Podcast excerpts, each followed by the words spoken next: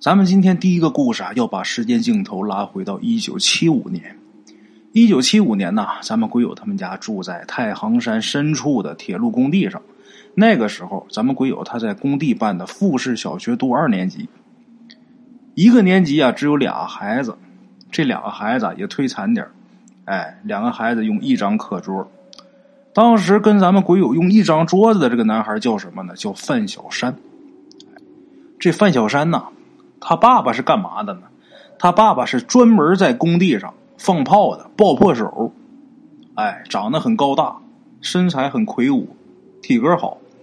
曾经啊，在过年的时候，范小山他爸领着咱们鬼友，还有范小山，还有其他几个比较淘气的小孩啊，带这几个淘气包到河边放过雷管那个时候，他们几个小孩是刚敢拿这个小鞭儿点着之后往天上扔。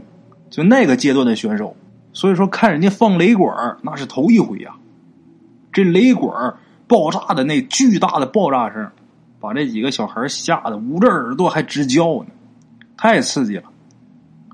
这小孩太小了，胆小啊！大伙想想啊，刚敢点这鞭炮啊，往这个天上扔，那雷管跟鞭炮那比例，那简直是不成正比呀。而这个范小山他爸，就好像咱们鬼友他们放小鞭似的啊。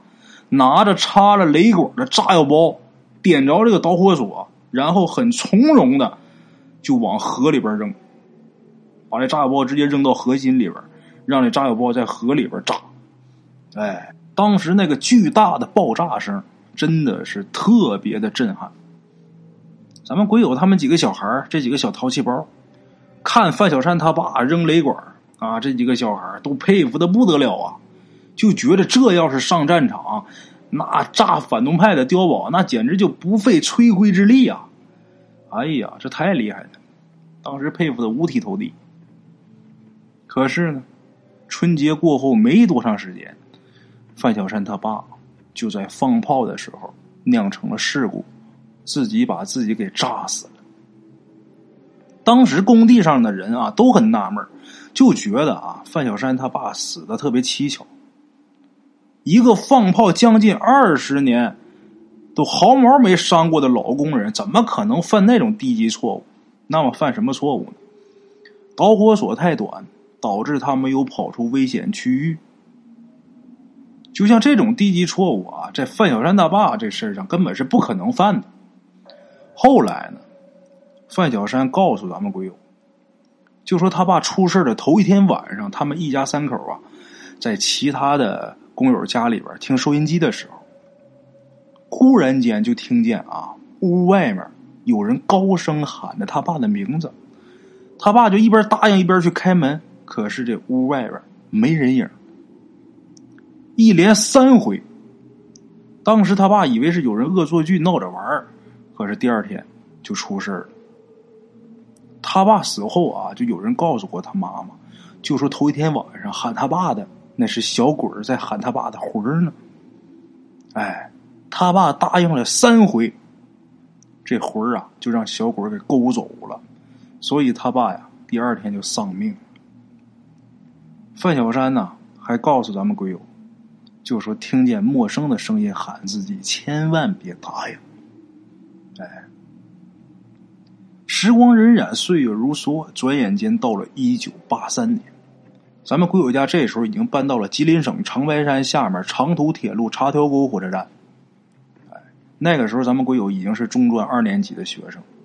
暑假的时候啊，他在自己家开荒地里边干完活回来，他就顺着这个铁路线啊，踩着这个枕木一边走一边唱歌，就完全忘记了这铁路上还得跑火车这个事就在这个功夫啊，咱们鬼友清清楚楚的听见有一个陌生的声音，很急促的喊他的名字。这个声音啊，很尖锐，而且很刺耳。咱们鬼友当时脑子里边一下就想起来范小山曾经的告诫，他就把嘴闭得紧紧的，也不顾耳边一声接一声的喊，加快脚步往家走。可是走着走着，不知道被谁给推了一把，还是脚底下绊了一下。反正他是斜着身子啊，向这个路基下边就摔出去了，摔得很重啊。路基下面全是那个石头子儿啊，有的尖儿朝上，摔到那上面之后，又滚到下面去了。就在他滚下去那一瞬间，有一列火车啊，呼啸着打他耳边就开过去了。当时咱们鬼友摔的这伤口特别疼，可是他这心里边啊，自己还暗暗庆幸，庆幸什么呢？刚才我得亏没答应，要不然我就撞死了。哎，就这么回到家里边，等到家，他妈一看他摔的这脸上、手上全是伤啊，很心疼啊，一边心疼的给擦着药水，一边就问他怎么回事啊。他就如实说了。他妈低着头合计了一小会儿啊，就嘱咐咱们鬼友就说呀：“孩子，神鬼也是有好有坏的，看架势，今天喊你的鬼是在提醒你。”而且他还救了你。以后如果你再遇上有陌生的声音，招呼你也好，叫你也好，你别怕。你不答应归不答应，但是你可得四处打量一下，你得看好啊。别有的好心的善鬼提醒你，你再不看，让自己把命丢了呀。第二天，咱们鬼友他妈就在咱们鬼友摔下去的那个地方啊，烧了好多的纸钱。这个也算是啊，感谢一下这个心地善良的善鬼了。哎，这个绝对的真实事件啊。接下来大圣给大伙说咱们今天第二个事儿。这个事儿是咱们鬼友在他小的时候，有这么一年冬天，就大人呢闲来无事的时候，农村呢冬天是一年当中最闲暇的时候啊，地里边没什么农活要干，然后天又短，夜又长，所以呢。大伙吃完晚饭之后啊，就东门西舍的串门呗。在农村长大的，估计都会有相似的经历啊。咱们鬼友记得有那么一个晚上，他们家在这个锅屋里边，锅屋就是农村呃以前做饭这个厨房啊啊，就跟咱们东北这个外屋地似的啊。他们家在锅屋里边啊，就生了一堆柴火，有那么一个大火盆呐，生了一堆柴火。没多会儿啊，就有不少邻居啊来他们家啊闲聊天一边聊天一边烤地瓜呗，哎，几个人是呃东拉西扯的聊闲天其中有这么一个老人呐，一个老太太，他就讲了他小的时候经历过的这么一个事儿，咱们鬼友记得很清楚。什么事儿呢？话说呀，在上个世纪三十年代左右，当时这老太太多大岁数呢？八九岁。咱们鬼友今年岁数也不小了啊，这老太太八九岁。那一年冬天的时候特别冷，哎，大雪是整整的下了得有三四天，天地之间到处是一片白茫茫。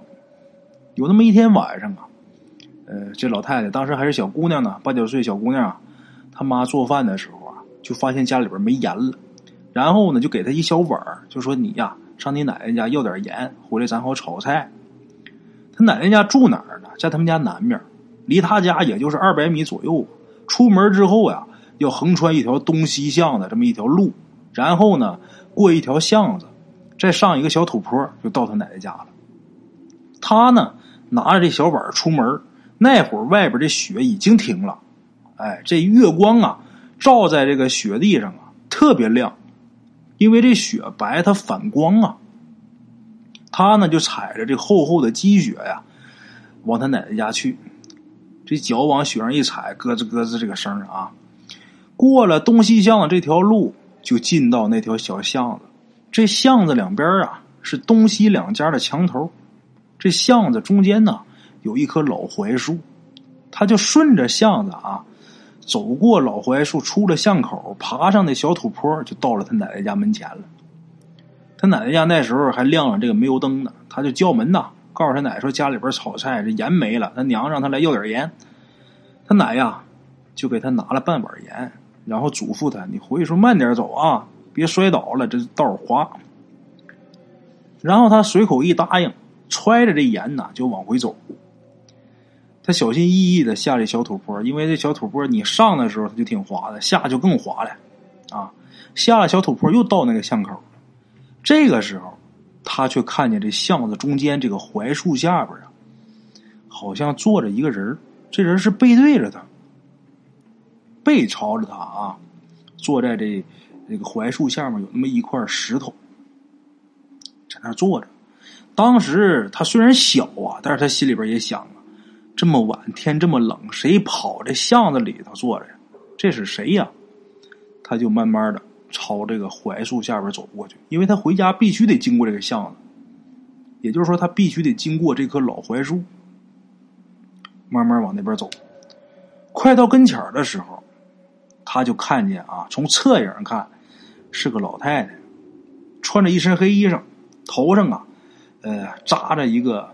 黑的就类似类似于现在的围巾，啊，那么一块黑布，这腰里边啊还缠着一圈黑布带，这个俩手呢插在两个袖筒里边，这个裤腿呢，呃都是拿黑布裹着。给他印象最深的就是什么呢？这雪地上啊，那一双小脚，这脚上穿着一双很好看啊，而且很尖的一双绣花鞋。过去这老人呐，妇女呀，都讲这个裹脚，都兴裹脚啊。咱也不知道为什么，可能过去这人的审美观点跟咱现在的人真是不一样。你说那玩意儿，那那能好看到哪儿去？我见过这个小脚，我真见过。现在一般年轻人没见过这东西，我见过。我见过谁？我太太。我六岁那年，我太死的。我太没死之前，我爸我妈一天忙没时间管我，我整天就是在我奶家。我奶跟我爷是。住在这三间房东屋，我太是住在西屋。我那小孩整天就这俩屋跑呗。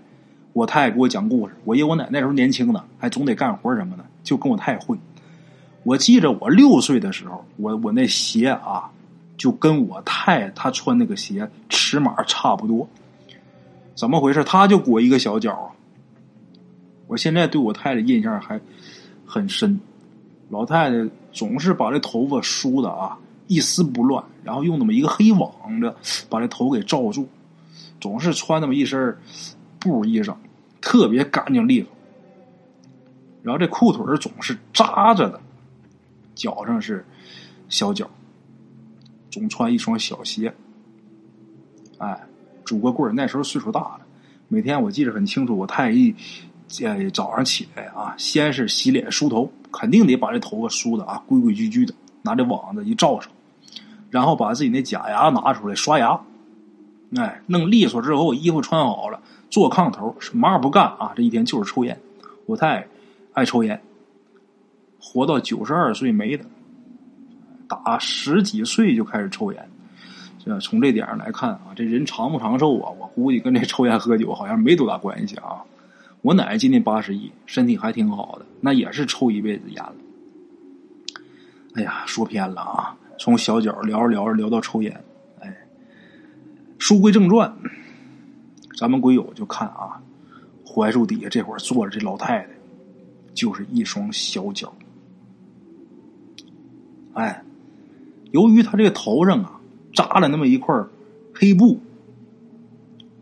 咱们鬼友看不清他呀，他走到这老太太跟前呐，他就把腰弯下来了。凑到这老太太脸跟前儿了，他想看看是谁。在咱们鬼友印象里啊，那个时候他是印象里是没有什么这些可怕的事就以为是谁家的老太太。凑到脸跟前还看不清，他就伸手啊，伸出一只手把这个黑金呐，头上这老太太头上系这黑金就给拉开了，在月光底下呀，他就看见一张脸。这张脸满是皱纹啊，这脸就好像是啊，腌了几年的大头菜似的，很干瘪，满脸是皱纹，眼睛眯成一条缝，这嘴巴呀往里边凹进去，陷进去，整个人这脸特别瘦，能有多瘦呢？这个脸，也就是他八九岁那年，他那巴掌那么宽，就那么宽。一看着这张脸呢，害怕了，小姑娘害怕了，尖叫一声啊，这声音都变了，变了腔了，炸音了，手里边不还拿着那个装盐的那个碗吗？把这碗往地上一扔，转身就跑。那水里边没好声的喊喊他娘呗，喊谁呀？这个遇着危险了，本能的反应啊，这孩子就是找娘啊，喊娘，一边喊一边往家里边跑，那都疯了似的喊呢。等他跑到家门口的时候，他娘正好也刚出门口，他一头啊就扑他娘怀里边，没好声的就哭啊，就说有鬼啊。这个时候，不光他娘出来了，周围这些邻居，包括他自己爷爷奶奶，哎，全过来了。因为附近不少人都听见他这个恐怖的喊声啊，都来了。进屋之后啊，他奶奶呀到他家来了啊，又把他给揽怀里边一会儿抹着抹着头发，一会儿滴溜滴溜耳朵。等这姑娘不哭以后啊，他奶奶问他说：“你看着啥了呀，孙女啊？”然后他才把刚才他看见的那一幕啊说出来了。他说完之后，几个胆儿大的邻居啊就到那棵槐树底下去看去了，结果什么都没有。然后他奶奶呀又仔细的问了他，呃，他看见那老太太长什么模样，他就一样一样的说。这些邻居听完之后啊，有几个上了岁数的。呃，这么几个老邻居啊，就你一言我一语的就说开了。哎，他奶奶呀就跟他说：“呃，孙女啊，别怕啊，别怕。哎呀，听你这么说呀，那是你祖奶奶，你爷爷他三婶儿。哎呀，已经没三十多年了。那活着的时候啊，呃，就住在那条呃胡同西边那院里边。”哎，人岁数大了，呃，没有地方去啊，就就经常在那槐树下面坐着。哎呀，他活着的时候啊，一辈子心眼好啊，呃，到死他连个鸡都没杀过呀。没事啊，孩子，那个眼睛干净，你祖奶奶呀，她也不能呃害你，也不能吓唬你。等明儿啊，让你爷爷呃给他送点钱就行了啊。就这么的，大伙就都散了。然后呢，他娘就领他回屋睡觉去了。自打那以后，到给咱们鬼友啊，他们说这个故事的时候，这老太太这一辈子啊，再没敢走那条胡同。那老太太啊，在咱们鬼友他们家这锅锅房里边，呃，跟烤火聊天的时候，老太太就说，就直到现在，她都记着那张脸。